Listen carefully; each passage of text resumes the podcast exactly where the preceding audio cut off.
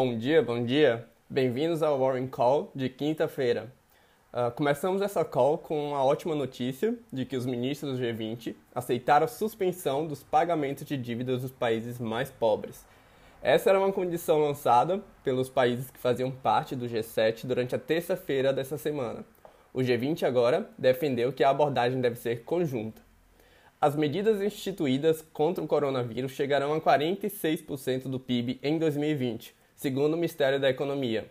A maior parte, cerca de 35%, fica por conta das medidas regulatórias, 3,76% das contas públicas e as demais somam 6,74% restantes.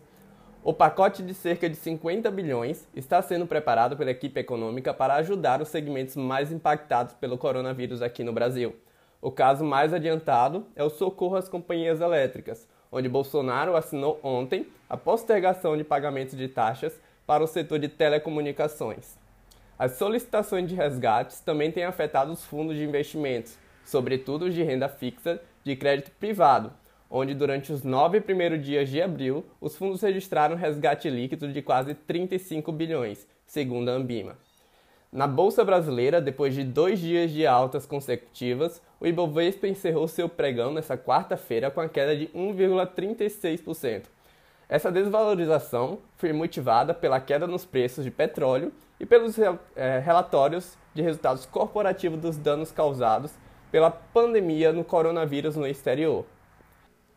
As ações da Petrobras e dos bancos foram destaques negativos desta quarta-feira. Os bancos que vinham tendo destaque positivo durante todos esses dias, eles caíram. O setor de mineração e siderurgia também terminou o dia em vermelho. Tem sido dias difíceis para esses setores, hein? Nas bolsas americanas, Wall Street, assim como a maioria das bolsas mundiais, fecharam em queda hoje. As informações acumuladas confirmaram que a dor causada pelo coronavírus duraria muito além dos picos da taxa de infecção. Uh, o Dow Jones também se frustrou com os dados econômicos sombrios, né? um declínio recorde nas vendas mensais de varejo, e fechou negativo, assim como o SP500 e o Nasdaq, que encerraram negativo. O VIX ele subiu, ele voltou à marca dos 40 mil pontos, subindo 3,08%. Os juros futuros para essa quarta fecharam com a mesma previsão da terça-feira, então não variou nada. E o CDS Brasil fechou em baixa, né, uma desvalorização de 15,26%. Já a Petax fechou em alta hoje de 1,39%, fechando um valor de R$ 5,25 na venda. Bom, vamos ver o que o mercado nos aguarda aí nos próximos dias, né? Seguimos firme. Vamos lá.